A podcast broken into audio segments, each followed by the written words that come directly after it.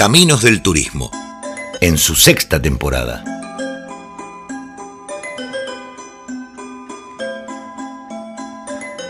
Un recorrido por el entramado de la actividad turística, reflexiones, análisis, actualidad y opiniones sobre la actividad social con mayor desarrollo de estos tiempos.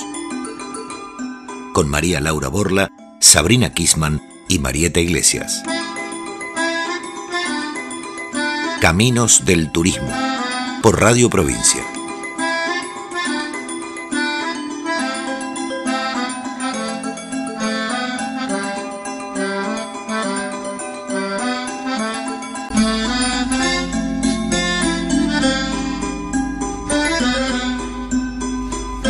Hola, hola, buen día a todos, buen día a los oyentes, en especial un oyente, me imagino que Claudia estará escuchando con María Laura eh, juntos eh, este programa. Hoy María Laura va a estar escuchando justamente. ¿Cómo estás, Sabrina? Hola, buen día, Mariet, buen día, Matías, a nuestro operador que está allí atento en el, en el control. Atento y vigilante.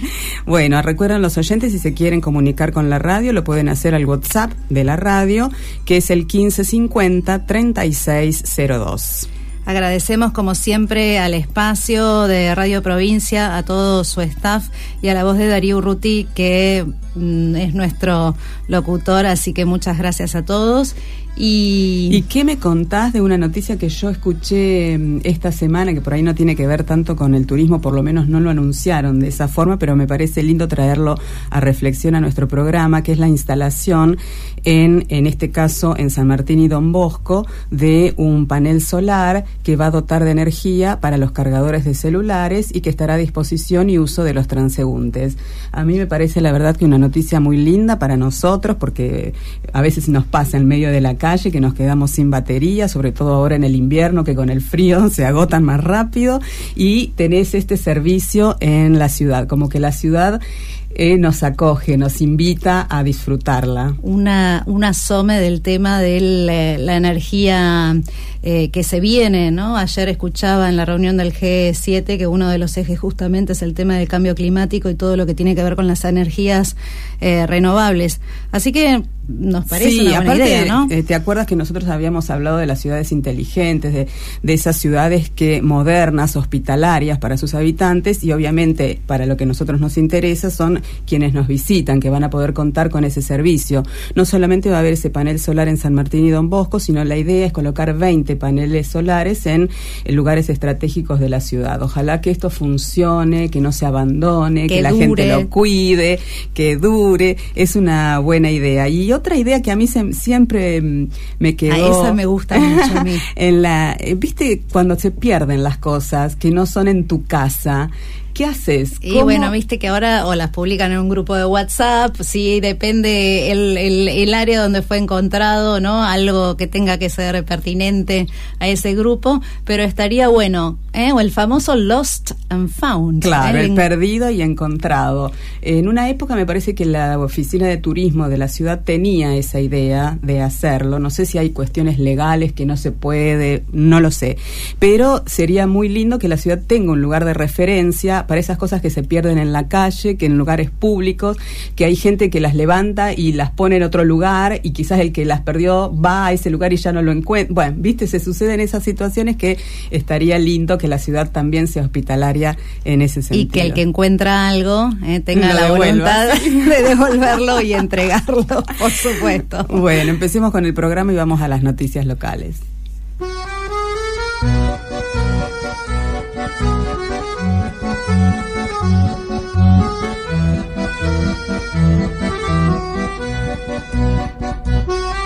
Y el Instituto Fueguino de Turismo esta semana, justamente el jueves, realizó la apertura de los sobres correspondiente a la licitación pública relacionada al, a la obra, uso y explotación del famoso y emblemático Hotel eh, Canal Bill, que actualmente lo administra el Automóvil Club Argentino, un clásico, podríamos decir, eh, de Ushuaia, que asombrosamente no se presentó eh, para renovar esta licitación, pero sí se presentaron dos empresas cuyas ofertas van a ser analizadas por la comisión evaluadora en el transcurso de la próxima semana.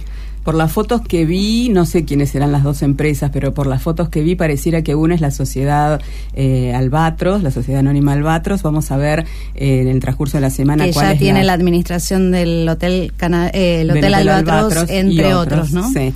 Así que bueno, en la semana seguramente nos darán a conocer quiénes son los dos oferentes, eh, los sobres que se abrieron y qué pasará después con esto. Bueno, lo, lo interesante es que ese pliego previó como una inversión mínima y obligatoria un monto de más de 108 millones de pesos. Así que ¿Y qué supone que, le van a que el cartel del ACA ya no va a estar más. Claro. ¿Y cuántos años habrá estado ese cartel en ese hotel? Bueno, vamos a ver todos los hoteles del Automóvil Club que fueron emblemáticos para el turismo, el inicio del turismo en la Argentina y que han ido desapareciendo de alguna manera. U claro, por ahí se asocian, ¿no? El nuevo concesionario con el ACA. Vamos a ver. La otra noticia es, atento todos los oyentes, eh, anímense a participar del nuevo concurso en el mes de la provincia. Acuérdense que hacemos un concurso y entre los ganadores se sortea un regalo de la Feria Artesanal Usuario concéntrense, vamos, escúchenme, concéntrense, vamos a hablar de un edificio que se encuentra en la manzana de la Casa de Gobierno frente al mar precisamente en Maipú 450, entre Roca y La Serre. El, es actualmente la casa, es el anexo del Museo del Fin del, del Mundo, pero no fue siempre museo. Eh, hacia el año 1893 el edificio ya estaba finalizado. ¿Lo ubican los oyentes el edificio que estamos hablando? Creo que tiene el techo rojo ahora, ¿no Enfrente del puerto. Frente al puerto. Frente al puerto. Es uno de los más antiguos de Ushuaia que aún se mantienen en pie. Fue construido con sistema de montaje en seco, estructura en madera revestida con chapa canalada, típica como la mayoría de las viviendas y edificios de aquel momento. Sus líneas modestas contrastaban con el mobiliario que se según el explorador antártico sueco Otto Nordenskjöld, desplegaba un lujo y elegancia extraordinarias para tales latitudes. Que no quedaba solo para Punta Arenas, también Ushuaia empezaba a tener su edificio claro. Y luego de varias ampliaciones y remodelaciones, en 1983, mediante el Decreto Nacional 2706, fue declarado Monumento Histórico Nacional. Y ahora, atención, la pregunta. Tenés que responder por privado en todas nuestras redes, en el Messenger, en Instagram, a esta pregunta. ¿Qué instituciones funcionaron en este edificio antes de inaugurarlo como museo? Con responder correctamente una de, estas, de las funciones que tuvo el edificio, estarás participando del sorteo. Déjanos tu respuesta, tu nombre, apellido y últimos tres números del DNI. Tenés tiempo hasta las 18 horas del 25 de junio y entre todas las respuestas correctas sortearemos un premio el día sábado 26 de junio en nuestro programa en vivo. Gracias a todos por los que quieran participar y la colaboración de la Feria Artesanal Ushuaia. Bueno, a los que no les quedó muy bien eh, cómo era la consigna, pueden ir a nuestro Instagram y a nuestro Facebook y lo van a ver publicado en el, en el post. Otra noticia que adelantamos esta semana tenía que ver con esta reunión que seguramente vamos a charlar luego con nuestro invitado que nos está escuchando atentamente, la reunión que tuvo el ente eh, Patagonia, entendiendo que, bueno, ya sin duda todos los centros de esquí de Patagonia están eh, preparados muy ansiosos que empiece este esta temporada y este invierno y que finalmente se pueda anunciar eh, la concreción de esta temporada. Por eso es que les recuerdo, como lo adelantamos el miércoles, el ente de Patagonia pidió garantizar eh, la apertura de esta temporada turística invernal y así lo hicieron saber a través de una misiva a la eh, al Ministerio de, de Turismo de la Nación, donde se dejó asentada esta postura de avanzar con la temporada turística y bueno, ahí se reflejaron algunas inquietudes que tienen que ver con la conectividad, ¿no es cierto? Hay cambios en los vuelos, ya reprogramaciones, el que tiene algún pasaje comprado ya habrá visto que Aerolíneas está ya haciendo modificaciones, modificaciones reprogramaciones. Se solicitó también al Gobierno Nacional contemple las postergaciones y extensiones impositivas para todos los prestadores del sector turístico y también contar con herramientas que otorguen previsibilidad al sector, no nos vamos a cansar de repetir esta palabra, para que se genere confianza en todos aquellos que tienen la intención de, de viajar. Y asimismo también algo que nosotros lo venimos también charlando ya hace bastantes meses, el tema de eh, priorizar la vacunación en los destinos de, en este caso, el, el, producto nieve, pero en el caso Patagonia también se sumaría Puerto Madryn, que si bien no es un destino de nieve, tiene en el invierno la temporada de ballenas. Recordamos que hace unos pocos días el ministro Lamens visitó Puerto Madryn, bueno, un poco para eh, hacerle un guiño de ojo, a como diciendo, bueno, apoyando también al destino este de Puerto Madryn, más allá de los destinos eh, de nieve. La Cámara de Turismo de Bariloche dijo que más o menos serían aproximadamente 50.000 eh, vacunas las que necesitarían todos los centros de nieve de Patagonia. Eh, Calafate comenzó a vacunar a personal de servicio turístico porque los considera esenciales y bueno, lo mismo está ocurriendo en Puerto Madryn. En nosotros, en nuestro caso, ahora que bajaron la edad a 40 años, bastantes eh, personas del sector turístico van a estar vacunadas bajo la modalidad de grupo etario y no de grupo eh, porque trabaja en turismo bueno, creo que también vamos a llegar. Disminuyendo ese número, va llegando la, la vacuna también al sector desde ese otro eh, enfoque. Y entendemos que, bueno, después de una, de, bueno, de varias reuniones y, una especialmente que se mantuvo esta semana con las autoridades, eh, bueno, nuestro centro invernal ya nos va a contar nuestro invitado seguramente, eh, anunció por lo menos para hoy la apertura de la base. Esto significa que tenemos algo de nieve para empezar a, bueno, a conectarnos con, con el invierno. Eh, ya habíamos anunciado también que los otros eh, centros de deportes invernales, especialmente de esquí de fondo, algunos ya estaban, aparte de ofrecer el tema de la gastronomía, ofreciendo la posibilidad de practicar algo de, de deportes. Y, ¿Y el bueno, cerro que abrió la base, el restaurante. Hoy abre la, la, base, la pista de patín y anoche pisaron la, la, pista de esquí de fondo, el circuito de esquí de fondo. Así que bueno, hoy parece que el día está lindo, ah, se ve. Así que, que Sabri, terminás la, la, radio y ya sé lo que vas a hacer. Ya las tengo preparadas ahí, las tablitas. Bueno, mientras nosotros estamos pensando en todo esto de preparar el, el invierno, en nuestro país vecino, en Chile, eh, decidieron extender el cierre de las fronteras hasta el 30 de junio, pero eh, siempre hablando de esto de la previsibilidad y que las compañías tienen que seguir avanzando en ese futuro que parece incierto. Eh, ¿Te acuerdas que estuvo la reunión de Fitur en Madrid y la compañía Australis, que hace los viajes por los canales fueguinos, promocionó esos viajes alentando a los pasajeros que eh, son viajes seguros, casi en burbuja, están todos los protocolos y es eh, pura naturaleza, que es un poco lo que se está anunciando como el, revenir del turismo va a ser con esos destinos de naturaleza. Y ellos sí pusieron fecha, si Dios quiere, será a partir del 15 de septiembre. Eh, vos sabés que ellos, el año pasado nosotros habíamos hecho un, un, un micro eh, de, de, caminos del turismo con respecto a los 500 años del estrecho de Magallanes. Si María Laura estuviera acá, seguro que nos va a decir cuál era el nombre original, que yo ya me lo olvidé del estrecho de Magallanes. Atelili. Atelili. Muy bien, oh, bueno, Sabrina. Iba a ser un, bueno, pregunta para los oyentes que nos siguen, ahí esto, eh, ténganlo en cuenta. Claro, ténganlo en cuenta.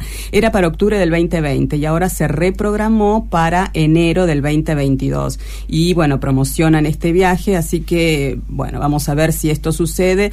También estamos nosotros conscientes que todas estas previsibilidades pueden dar por tierra en el caso de que cambie el el estatus epidemiológico y bueno, ya estamos acostumbrados a tener que cerrar de un día para el otro. Y ahora sí vamos a mm, presentar a invitados, invitades, invitadas. y mm, justamente estas últimas eh, invitadas, en este caso, eh, han sido colegas de, de, Río Grande, siempre recordando que el próximo mes de julio se celebra el centenario de la ciudad de Río Grande. Estuvimos escuchando eh, unos relatos de, en la voz de Estela Alazar y nuevamente vamos a escuchar otra entrega de ella que eh, tiene que ver con el, el, auge de la cría de ganado en Río Grande y ese inicio ¿no? Eh, de la mano de la actividad de ganadera que tuvo Río Grande y que fue representado de alguna manera por el famoso eh, frigorífico que en los años 80 fue declarado Monumento Histórico Nacional en 1999. Entonces vamos a escuchar a Estela eh, Mari Salazar, que es hoy directora provincial de Desarrollo y Gestión del Infoetour en la zona norte de nuestra provincia.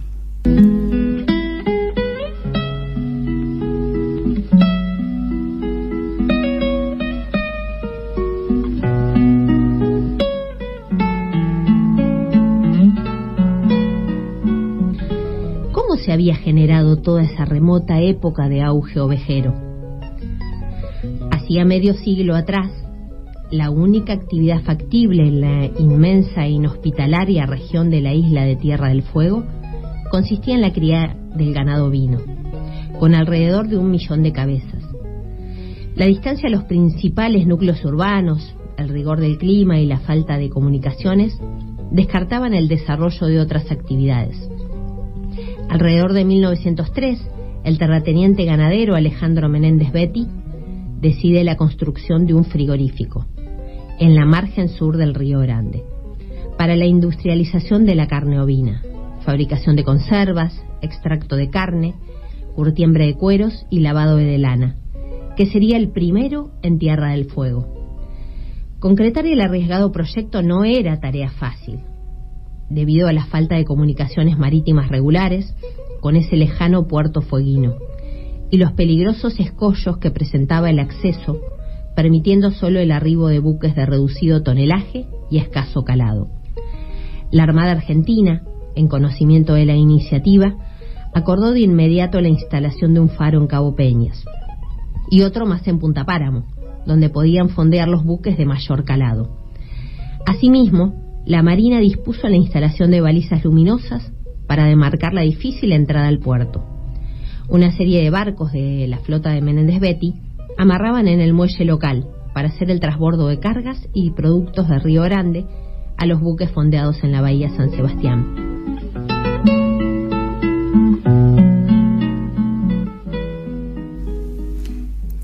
Bueno, qué, qué dulce eh, cuando habla Estela y nos hace querer ese lugar que muchas veces eh, no sé si lo tratamos mal a Río Grande, desde viste esa grieta que hubo siempre, la separación de la cordillera de los Andes entre Ushuaia y Río Grande, pero bueno, por suerte con estos relatos y estas historias eh, nos acercamos cada vez más.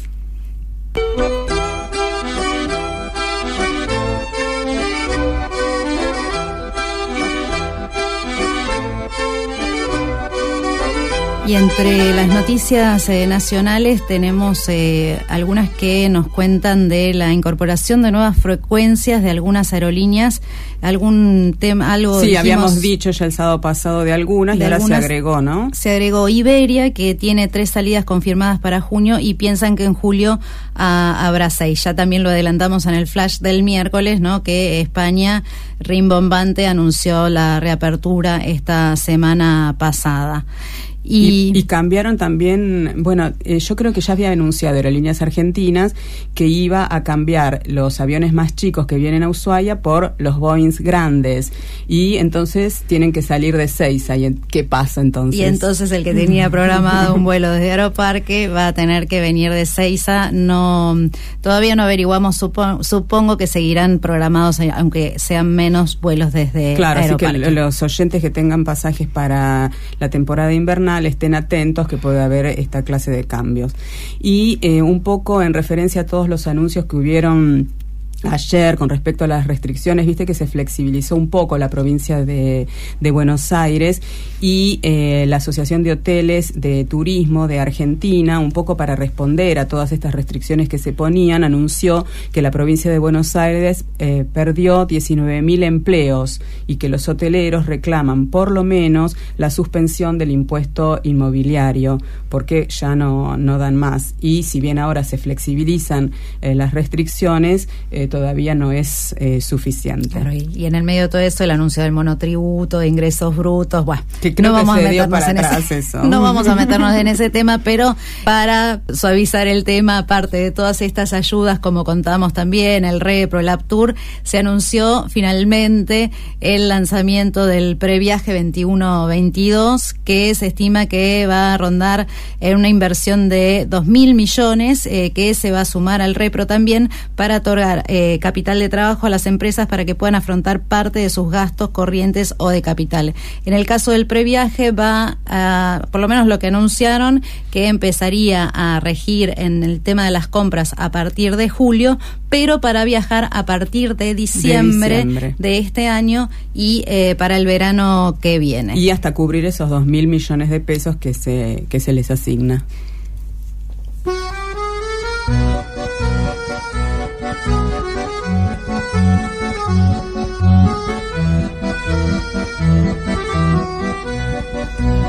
También tenemos noticias internacionales que vos hiciste en el flash algún anuncio sobre la apertura del turismo en el hemisferio norte, cosa que nos alegra muchísimo, siempre teniendo en cuenta que nos alegra porque se reactiva la porque son eh, el turismo, porque claro, porque nos dan una esperanza, nos dan una esperanza eh, de vida, pero eh, siempre nosotros, por supuesto que más nos va a alegrar que la, se termine la pandemia, que no haya más casos, que no haya más muertes.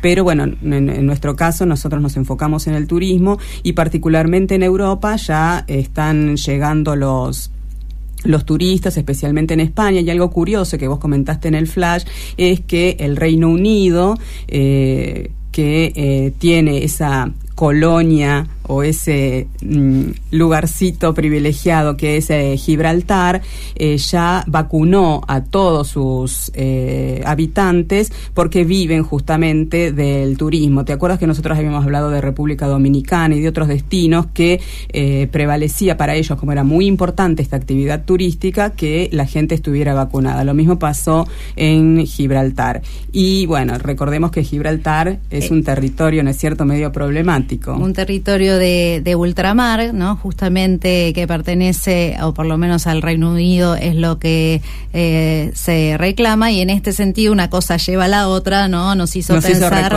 a las Malvinas. Buscamos un poco el dato, sabemos que más del 60% de la población eh, de Malvinas hoy está vacunada, o por supuesto apoyada por el Reino Unido y bueno, esto era una especulación, es una especulación nuestra, ¿no? Nos pusimos a pensar que si Argentina no anuncia eh, con concretamente la llegada de cruceros, tranquilamente la apertura lo, de la frontera, lo puede hacer eh, Malvinas. No eh, nos olvidemos que los grandes capitales de cruceros e incluso sus eh, pasajeros y sus clientes también son de esa nacionalidad, o sea que tranquilamente no puede llegar a ser un recorrido o un paso a las Malvinas y no deja, no tenemos que dejar de ver esta situación. Supongo que las autoridades lo tienen en cuenta, pero nos parecía pertinente y hablando de cruceros, el Centro de Control y Prevención de Enfermedades de los Estados Unidos autorizó a MCC Cruceros a realizar una salida simulada en julio para ver cómo funciona todo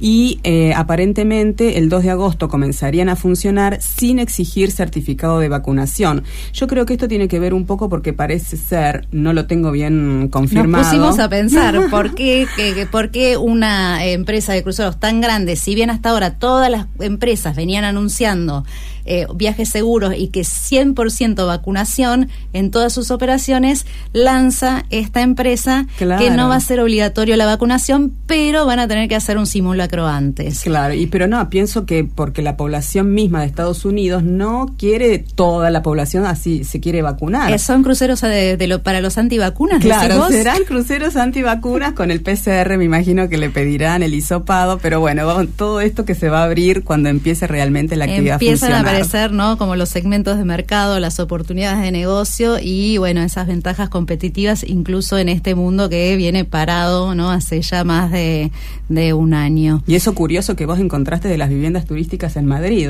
¿Viste? Bueno, este problema que veníamos hablando en el crecimiento del turismo, de todo lo que tenía que ver con los eh, alquileres temporarios de muchas eh, casas y departamentos que afectaban a el alquiler de los residentes y los lugares, cómo impactaban eso en el mercado, a Madrid, eh, bueno, ya anunció un, un nuevo proyecto que, que, va a tener que ver con que van a poner como un aforo. ¿eh? Están trabajando en este proyecto el, el, Ayuntamiento de Madrid y la Asociación Madrid Aloja y este plan de acción tiene, entre otras propuestas, que se limite a cuatro de cada diez el número de nuevas viviendas turísticas en edificios. Y la norma propone que solo el 40% de un edificio esté destinado al uso turístico, mientras que el resto a un uso residencial. Si esta proporción se ve superada, entonces el edificio tendrá que cambiar su estatus y pasar a ser un edificio de uso turístico. Mm, y aparte, de controlar no, el tema de que muchas veces las quejas es de que nadie los recibe o no tienen a qué reclamar, aparte para de evitar el contacto entre las personas, están hablando también de incorporar más tecnología a través de llaves electrónicas. Vos sabés que esto en realidad es muy importante porque he tenido yo, no sé si alguna una experiencia, pero yo escuché de una experiencia que con la llave, la llave común que nosotros usamos, el turista se hizo una copia. Y entonces después, cuando entró otro turista, ese que había entrado antes fue con la llave, abrió y robó todo lo que había en la casa. Así que la llave electrónica sería un golazo porque eh, cambiaría la, el código cada vez que entra una persona.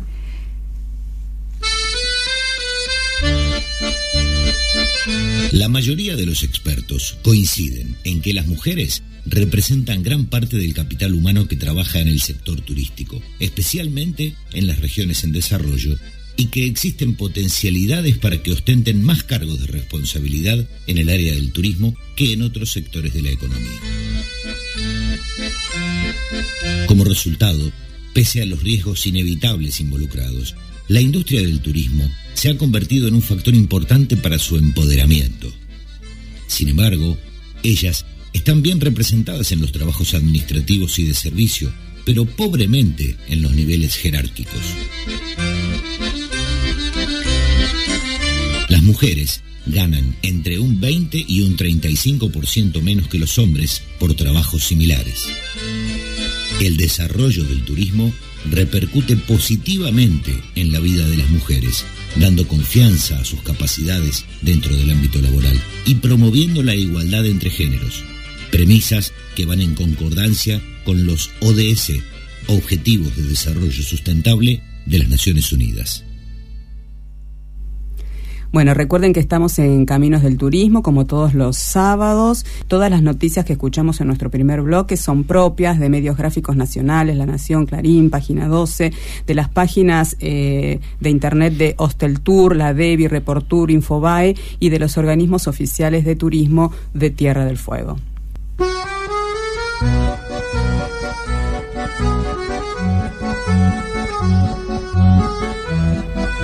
Y ahora sí, pensando en esta inminente llegada del invierno y en el tema que queremos profundizar, eh, eh que tiene que ver con las actividades privadas que están vinculadas al turismo. Ya tuvimos algunas entrevistas en este sentido.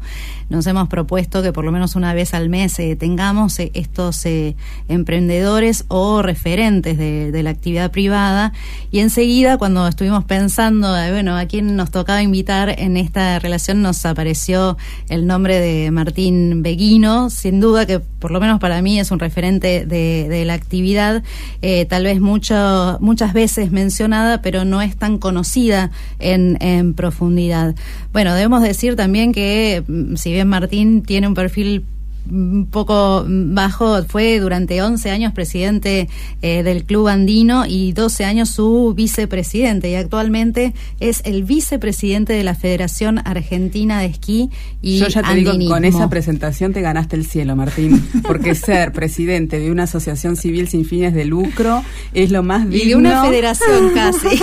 es lo más digno que uno puede hacer por el otro, por el bien común y mostrar ese interés para que vaya bien a todos y no solamente a uno, que siempre habla del privado, que el privado quiere todo para él, y sin embargo esta presentación me encanta porque, bueno, yo adhiero a los que colaboran con este tipo de asociaciones. Bueno, pero no terminé. Eh, además, eh, podemos decir que está eh, vinculado con el turismo. De vez en cuando nos toca trabajar o estamos vinculados con, con Martín. Pero bueno, cuando yo pensaba cómo presentarte, me vino a mi cabeza mm, hace como casi diría 20 años, ¿no? Algún día en las pistas que recién se abrían, eh, yo pidiendo a un chico bajito que estaba con una radio, unos ojos claros, que después me enteré que su nombre era Gastón, preguntándole por Gastón Begué. Gastón Begué, eh, con un, eh, preguntándole si podía yo tener una clase de esquí, y ahí apareció Martín, así que fue mi primer instructor de esquí y bueno, gracias a él hoy puedo disfrutar de esta actividad. Mi primer instructor de esquí fue Billy Wallner, pero también tomé una clase con vos, Martín, aunque no te acuerdes, eh, con mi hermano tomamos una clase juntos y vos eras el instructor, así que muchas gracias por esos momentos que me tiraste por una pista súper empinada. Bueno, mira, sabes que para mm, empezar la charla nosotros también averiguamos más o menos las estadísticas de la temporada invernal, en este caso del 2019, que son las últimas estadísticas que se tienen, y eh, recibió eh, Tierra del Fuego un total de 84.182 viajeros.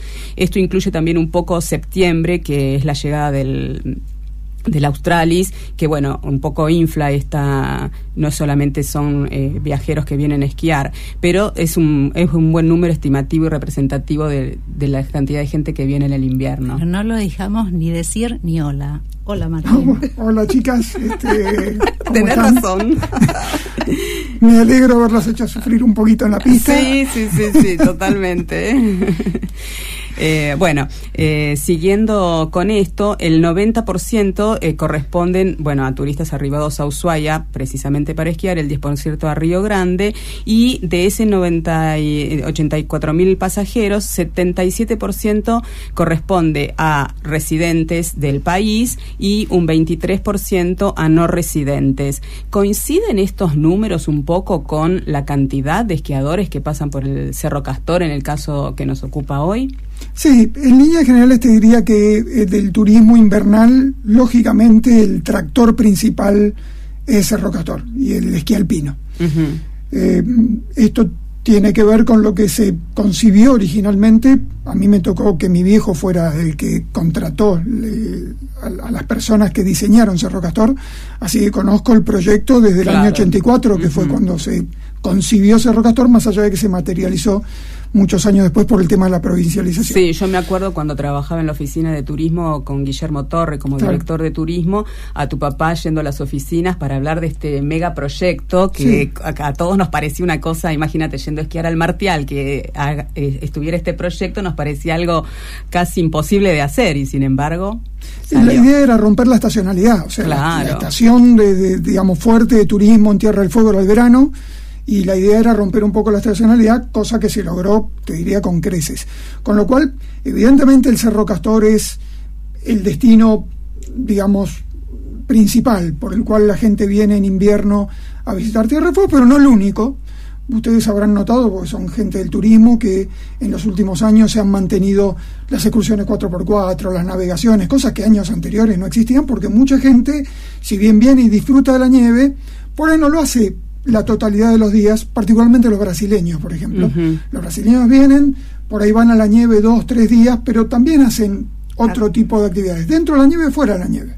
O sea, hoy tenés los trineos, el esquí de fondo, tenés... Eh, Sí, sí, un montón de actividades de trekking inclusive que se hacen en el invierno. Pero definitivamente la mayoría pasa por Cerro. Coincidís eh, un poco con estos números y que, eh, digamos, eh, dentro de este de estos números, el 23% que no es residente, yo imagino que es un poco el nicho que vos buscaste en particular de este 23% que son los no los no residentes y que es ese grupo de esquiadores de otras partes del mundo que aprovechan la nieve en Ushuaia para entrenar. Son los famosos equipos de esquí. ¿Cómo buscas ese mercado? Eh, ¿Cómo fue el inicio de ese mercado de los equipos de esquí? Bueno, es, digamos, eh, los equipos vienen desde casi desde que abrió Cerro Castor. O sea, Cerro Castor inició en el 99 y los primeros equipos, si mal no recuerdo, vinieron en 2003.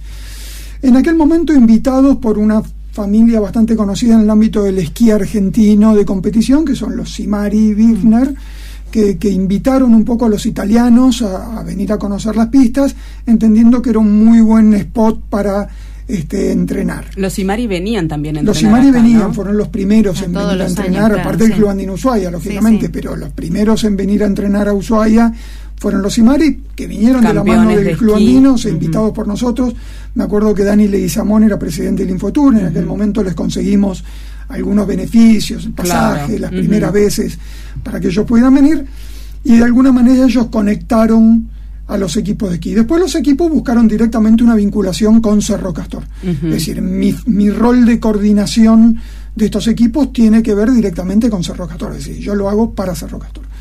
Y ese ese grupo de, atletas o de países interesados en venir a, a Ushuaia a entrenar eh, fue creciendo exponencialmente con los años, llegando 2019 fue una temporada récord, te diría. Este, hemos tenido muchísima, muchísima cantidad de, de atletas de distintos países, 40, 50 grupos Digo grupos y no países porque, por ejemplo, Italia, Francia, la mayoría de los países tienen varios grupos. Y varios clubes que, ¿no? Sí, clubes, o federaciones. Eh, es, eh, digamos, es importante entender esto. Para todos los, todos los atletas de esquí le dan una continuidad al entrenamiento durante el año. Nadie deja de esquiar seis meses. De los que están comprometidos con el deporte, ¿no? A nivel club, a nivel regional, a nivel país. En Europa pueden seguir esquiando en los glaciares es decir, no hace falta venir a Sudamérica o al hemisferio norte, a Nueva Zelanda, este, al hemisferio, no, hace falta venir al hemisferio sur para, para, ir a la nieve, porque Europa particularmente tiene, tiene glaciares en, en Francia, en Suiza, en Austria, este, pero la calidad de la nieve no es la misma. Entonces, todos aquellos que tienen presupuesto para esquiar en nieve invernal vienen. Y eso tiene que ver con Ushuaia. Los, los dos grandes centros de entrenamiento que existen en Sudamérica son Ushuaia, en Argentina, y la zona central de Chile con La Parva, el Colorado, esa zona que también recibe mucha gente, particularmente los equipos de velocidad. ¿Alguien más eh, ahora en el presente acompaña esta venida de los esquiadores o ya es un negocio que está hecho, funciona bien, no necesitan particularmente el apoyo de ningún ente oficial? Eh? El, digamos, el negocio fluye porque hay un interés de los equipos en venir y hay, un, hay una, una, empresa, en este caso que es el ah. Castor, que los recibe. Este año es un año muy particular el año pasado obviamente no pudo venir nadie. Claro. Este año es un año muy particular por dos motivos. Uno positivo y uno negativo. El positivo es un año olímpico. Eh, digamos, en febrero están previstos los Juegos Olímpicos de Beijing. Ahí se necesita este, entrenar. Que son, los Juegos Olímpicos de invierno y esto no es una cuestión menor para el entrenamiento de esos equipos. Esa es la cuestión positiva.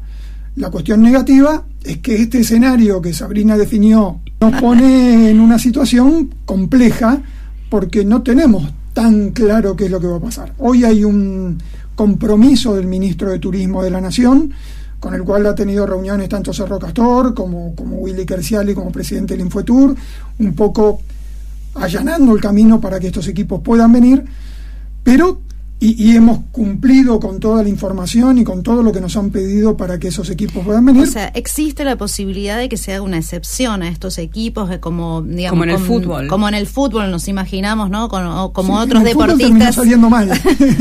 bueno, en el, claro, el fútbol no, no, no fue, pero digo, que se está sucediendo a nivel eh, global, digamos, hacer una excepción pensando en que podrían viajar, no sé, supongo que están pensando en, burbujas, ¿no? Los, grupos cerrados con algunos condicionamientos como pueden ser, ¿no? Los PCR, todo lo que no existía tal vez el año pasado a esta altura, pero hoy ya sí tenemos como para asegurarse de que eso sea, sea viable y aún sin, la pregunta es como, aún sin estar abiertas las, las fronteras oficialmente, ¿cómo lo ves vos este, en, estas, eh, en estas charlas, en estas negociaciones, si esto va a ser posible?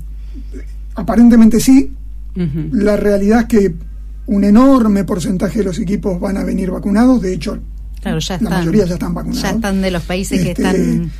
Existe un protocolo digamos que exigible a los equipos que tiene que ver con PCR antes de embarcar, PCR cuando llegan a Ezeiza y PCR siete días después de llegar a, Ushuaia, manteniendo, o sea, los equipos en general, más allá del COVID o no COVID, siempre se manejan en una especie de burbuja, es decir, ellos se manejan el grupo en un determinado vehículo, van y vienen en el mismo vehículo, entrenan en un determinado sector.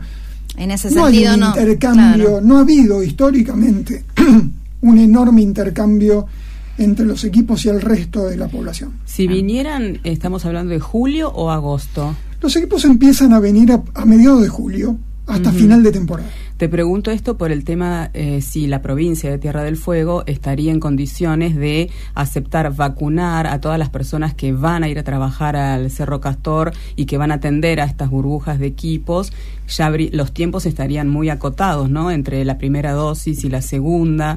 ¿Hay algo de esto charlado también? Eh, no específicamente, pero ustedes lo dijeron hace un ratito, perfecto. Con el grupo eh, nosotros venimos, digamos, Tierra del Fuego, la verdad que viene con un ritmo de vacunación muy bueno. Este, es una ventaja, digamos. He escuchado que la semana que viene ya empiezan desde 35, desde 30, con lo cual, presumiblemente la gente que trabaja en Cerro Castor va a estar vacunada, más allá de la cuestión de por el tema turístico, sino porque le va a tocar por edad. Este, con lo cual eso es muy bueno. Más allá de eso, el ámbito de Cerro Castor, más allá de ser un ámbito al aire libre, eh, uno está tapado habitualmente con un buff o con, digamos, uno tiene la cara tapada.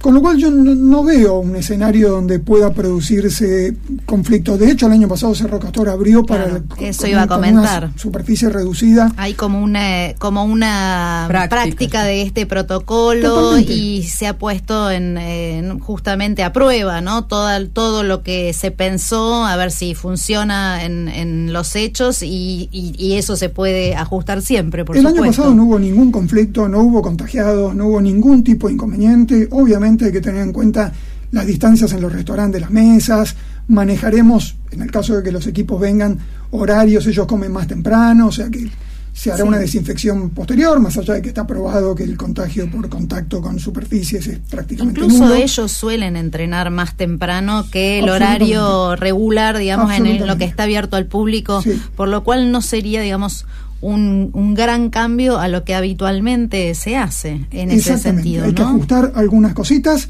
Hoy te diría que es, más, es al revés, o sea, no es tanto el problema que nos puedan traer ellos a nosotros, porque ellos van a venir vacunados y van a venir totalmente testeados, sino el problema que le podamos producir eventualmente nosotros a ellos.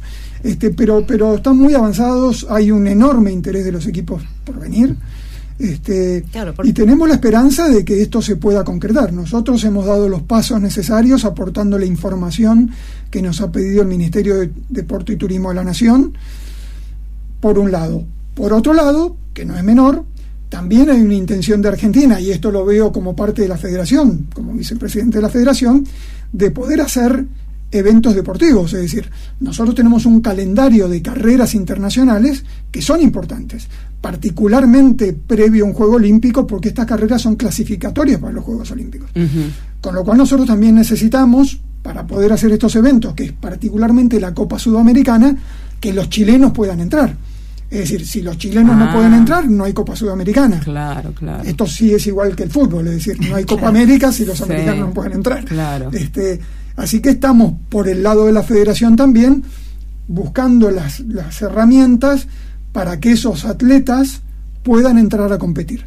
Estamos en esto, todavía no hay una certeza absoluta. Todavía no están las declaraciones oficiales que estamos esperando todos. ¿no? Hay conversaciones, hay compromisos verbales, hay un montón de cosas, pero bueno, hay que ver si esto se termina concretando.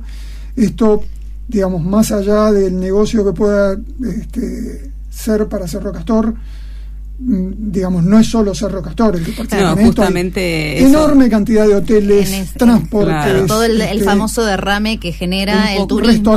Claro, un este, poco la, invitación era que eh, a partir del Cerro Castor se crea este nuevo nicho de, grupo turístico, en este caso deportivo, pero que mueven eh, toda la, la cadena del turismo y por eso es que un poco estás eh, en, compartiendo hoy la entrevista en Caminos del turismo porque queremos rescatar nosotros justamente que el turismo no es solamente el, no sé, lo que por ahí tenemos en la cabeza de una persona subiéndose un micro y yendo a pasear, que hay un montón de actividades eh, que tienen que ver con eh, incluirlas dentro de la cadena del turismo, como puede ser este el, uso de los gimnasios, por ejemplo. Yo he visto, queríamos saber cómo la ciudad recibió al... Estamos, eh, bueno, charlando con, con Martín eh, Beguino, que hoy tiene la función de coordinar la logística de los equipos extranjeros que vienen a entrenar eh, esquí alpino y andino al Cerro Castor. Decíamos entonces esto, ¿no? Que, que, no es solamente un, que a veces, ¿no? De afuera, el que no está en el tema lo ve como, bueno, es un negocio de unos pocos, siempre los mismos, y bueno, nos parece interesante un poco eh, disgregar, ¿no? Eh, eh, fundamentar un poco esto, ir viendo todos esos beneficios que solamente, ¿no? Una, una actividad tan específica como la que estás vos contando genera no solamente toda esta actividad económica o este movimiento, en el caso eh, mío me, me, pasa que cuando hablo con los turistas, muchas veces hablando de Cerro Castor, yo les digo que, bueno, tenemos aquí la oportunidad de ver a los mejores esquiadores del mundo, a los campeones olímpicos y para hacer casi una analogía es como decir, bueno, es como tener, si, si estuviéramos hablando de fútbol, es como tenerlo a Messi entrenando al lado. Lo que pasa que en general el que no es del palo, ¿no? El que no pertenece a la actividad no conoce muy bien. Eh, por supuesto, si uno está acá, vos mencionaste a la familia Simari eh, al principio de la charla, bueno, el que, el que más o menos está empapado algo de la esquí argentina no puede desconocer, ¿no? Su, eh, su trayectoria. Así que la pregunta es, este, ¿cuáles son las exigencias que estos equipos les fueron pidiendo a Cerro Castor como para eh, poder eh, generar este, este vínculo, ¿no? Es interesante tu pregunta porque, digamos, tienen exigencias bastante particulares que hemos tenido que ir cumpliendo a lo largo del tiempo y hemos mejorado muchísimo en ese aspecto. El primer aspecto fundamental es el, el pisado de las pistas. Es decir, esto es la Fórmula 1 del esquí. Imagínate un auto de Fórmula 1 circulando por un asfalto con baches. Eso sería imposible. Con lo cual Cerro Castor ha tomado la iniciativa, se han traído pisadores, digamos, maquinistas extranjeros súper expertos que le han enseñado a la gente local y se ha logrado un estándar de excelencia absoluta. Este, el tratamiento de las pistas es fundamental. La nieve artificial, Cerro Castor es el centro de esquí de Sudamérica que tiene más capacidad de fabricación de nieve por kilómetro de pista y es el centro de esquí que tiene más capacidad de pisado por kilómetro de pista. Ah. Esto tiene que ver un poco más allá de que es un centro de esquí manejado por esquiadores, que no es una cuestión menor, que no es una cuestión menor creo que es el único centro de esquí de la Argentina. Sí, eso se nota, ¿no? en el público, en los usuarios. entonces, eh, eh, hay, hay Por ahí los concesionarios de montañas de otras partes de Patagonia hay gente son nada inversores, más que, claro, inversores. Son inversores que lógicamente ponen al frente un esquiador. Siempre el director de la montaña es alguien vinculado al esquí. Pero el hecho de que los inversores, más allá de que el centro de esquí pertenece a la provincia y que la familia Vega en este caso es un concesionario, vienen del, del área del esquí. Y eso lo hace completamente distinto porque existe un interés de que las condiciones de esquí sean buenas per se, o sea, no simplemente por una cuestión económica. Y eso ha sido un factor fundamental. Todo esto que te digo, digamos, en cuanto a la infraestructura en Cerro Castor. Después, a nivel hotelería, donde la hotelería también ha respondido excelentemente bien. Claro, eso te queríamos preguntar. Tiene un requerimiento específico, es decir, un equipo de esquí que está entrenando en Ushuaia necesita, por ejemplo, un espacio para preparar los esquíes. Un taller, armarse un taller. Claro. Y no es algo que los hoteles en general tengan previsto. Y para afilar las tablas, para encerarlas, para, para arreglarlas, ¿no? Hay hoteles que tienen garage, con lo cual es fácil. Hay hoteles que tienen salones multiuso que por ahí en invierno se, adaptan. se adaptan para eso. Eh, estos equipos son súper profesionales, o sea, son tipos que cubren todo, no, dejan una marca, pero bueno, eh, para el hotel es una cuestión nueva que hemos logrado a lo largo de los años, que se entienda y, tenemos un nivel de, recepción de los equipos, te diría, de, de, excelencia y por eso la mayoría de los equipos del mundo eligen Ushuaia como destino. Hoy te diría que hay digamos, las disciplinas del esquí alpino se dividen como en dos, las técnicas, que son el slalom y el slalom gigante, y las de velocidad, que son las de supergigante y descenso. Hoy Cerro Castor está enfocado en las disciplinas técnicas. O sea, la mayoría de los equipos del mundo, algunos pocos van a Nueva Zelanda, pero la mayoría de los equipos del mundo de slalom y gigante entrenan en Cerro Castor. Los de Supergigante, muchos vienen a Cerro Castor y otros van a Chile, los de descenso van mayormente a Chile. Ustedes Estamos tendiendo a generar la infraestructura para que todos puedan venir acá y permita crecer la base de gente entrenando en Cerro Castor, que como te digo, es hoteles, transportes, restaurantes, hay mucha gente que, vive de esto. Y de esa proporción, sería de, las primeras estadísticas que dijimos, de ese 23%, ¿crees que eh, de no nacionales es prácticamente de equipos de esquí o los brasileros tienen una impronta muy eh, presente, digamos, en estas estadísticas también? No, los brasileros, eh, digamos, hemos logrado captar me da la impresión de que tuvimos un pico de brasileros hace unos años, que ahora fue bajando, lamentablemente. Sí, por distintos este, motivos, ¿no? Sí, sí. Creo que esto tiene que ver un poco con los charter directos, no charter directos. Eh, hay que facilitarle. El pool brasileño es un público interesante, les gusta la nieve a pesar de que no son de la nieve. Sí, y el cambio les es favorable, que son todas condicionantes que, bueno, ¿no? Para traer eh, justamente divisas al país. El brasileño además es un, es un turista que, que derrama también no solamente en Cerro Castor, sino muchas otras actividades. Es el turista típico que viene siete días y por ahí va a esquiar tres o cuatro y los otros tres o cuatro va a, comer cordero y va a esquiar de fondo y va a hacer la moto de nieve. Así que es un turista muy interesante. Creo que hay que reforzar la cuestión de, del turista brasileño, pero te diría que los últimos años, a tu pregunta Marieta, es creo que un altísimo porcentaje de ese 23% son los equipos que, vienen a entrenar. Sí, yo la verdad que reconozco que me encanta el descubrir eh, que, que sale algo de la actividad turística, de esta cadena de la actividad turística que es este nicho. Y un, un poco ayer pensando lo traía también en paralelo a eh, una empresa de turismo que encontró otro nicho que es el de las eh, documentales, los audiovisuales. Y hay una empresa que se está prácticamente dedicando a ese nicho. Y bueno y, y lo hace muy bien TVD y bueno a mí me encanta descubrir que la gente pueda especificarse en esas cosas que no existen y ampliar un poco el espectro del público. A mí me gustaría eh, trascender un poquito el tema del turismo, ¿no? Y por ahí enfocar un poquito esta trayectoria que vos tenés en el Club Andino, pensando también, ¿no? En, la cantidad de jóvenes que tiene nuestra, en la población de nuestra provincia y cómo también, eh, desde, me parece desde el club, se ha ido incentivando. Sabemos que es un deporte mm, por ahí caro, que no es para todos y que, eh, y que a veces podríamos decir es un poco eh, elitista en este, en este sentido. Pero el hecho de vivir en un lugar donde tenés la montaña al lado, donde en cualquier momento que tenés nieve, podés agarrarte unas tablas y por lo menos aproximarte o estar relacionado con la nieve. Pero bueno, como el Club Andino también ha ido, me parece, a través de su escuela, enfocando a este semillero, ¿no? Que podríamos decir, eh, para que, bueno, haya también atletas argentinos, pues estamos hablando mucho de los atletas eh, extranjeros, pero creo que atrás de esto también está creciendo el, grupo de atletas argentinos y especial, específicamente de fueguinos. ¿Es así? Sí, absolutamente.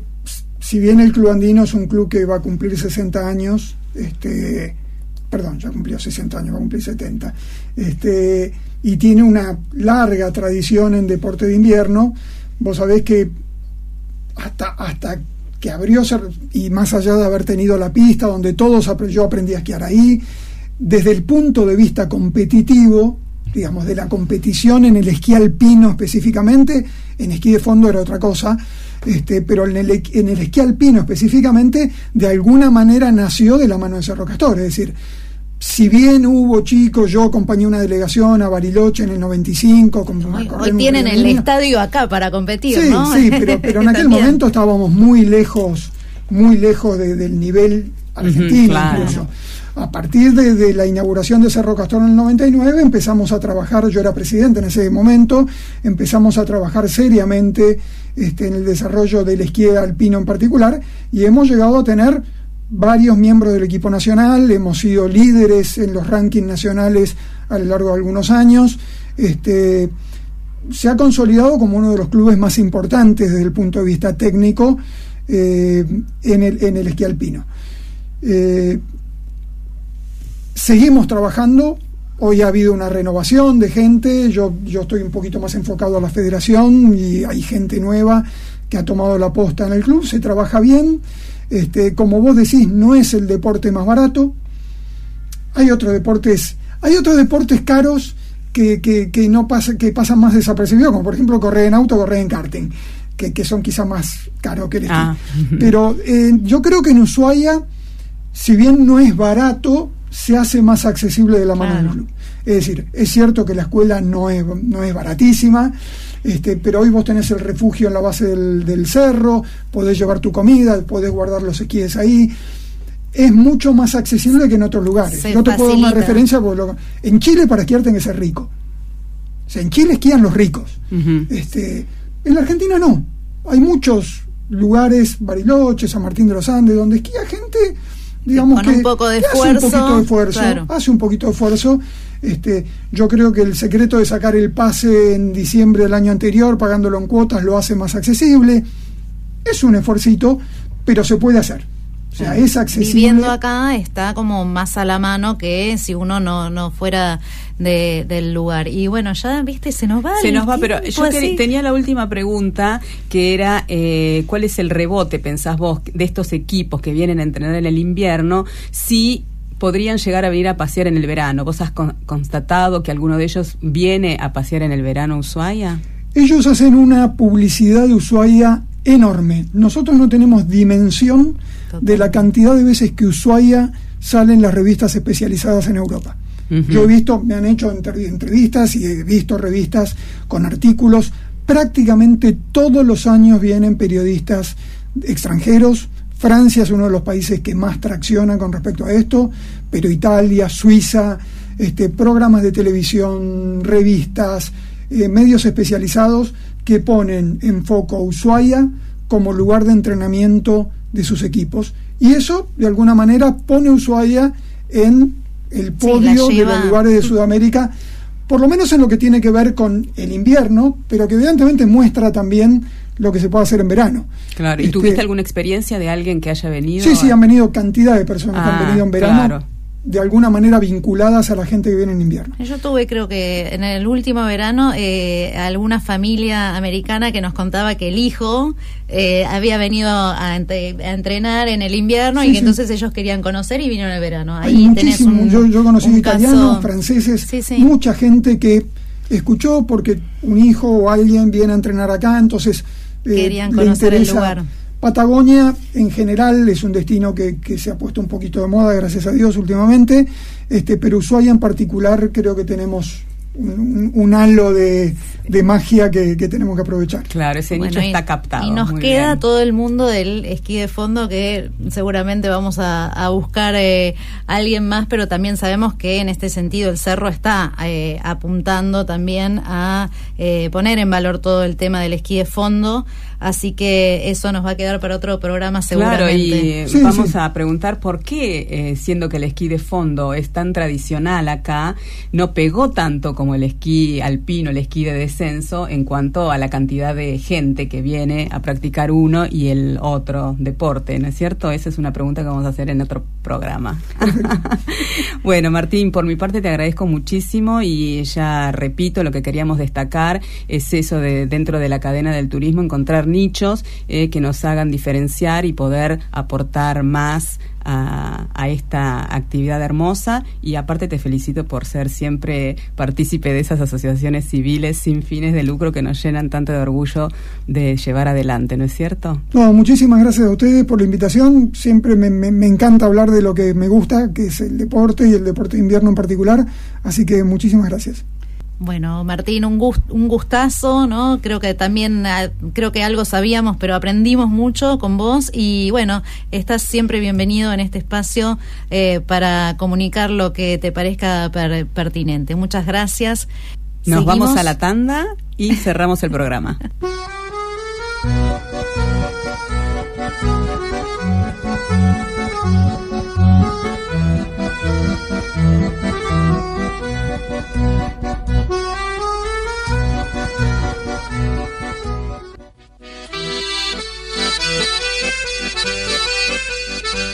acompañó a Caminos del Turismo Feria Artesanal Ushuaia de Maipú y La Serre. Abierto siempre, de lunes a lunes, de 14 a 19. Cosas bonitas, creativas y hechas con las manos de nuestros artesanos. Búscanos en Instagram y Facebook como Feria Artesanal Ushuaia.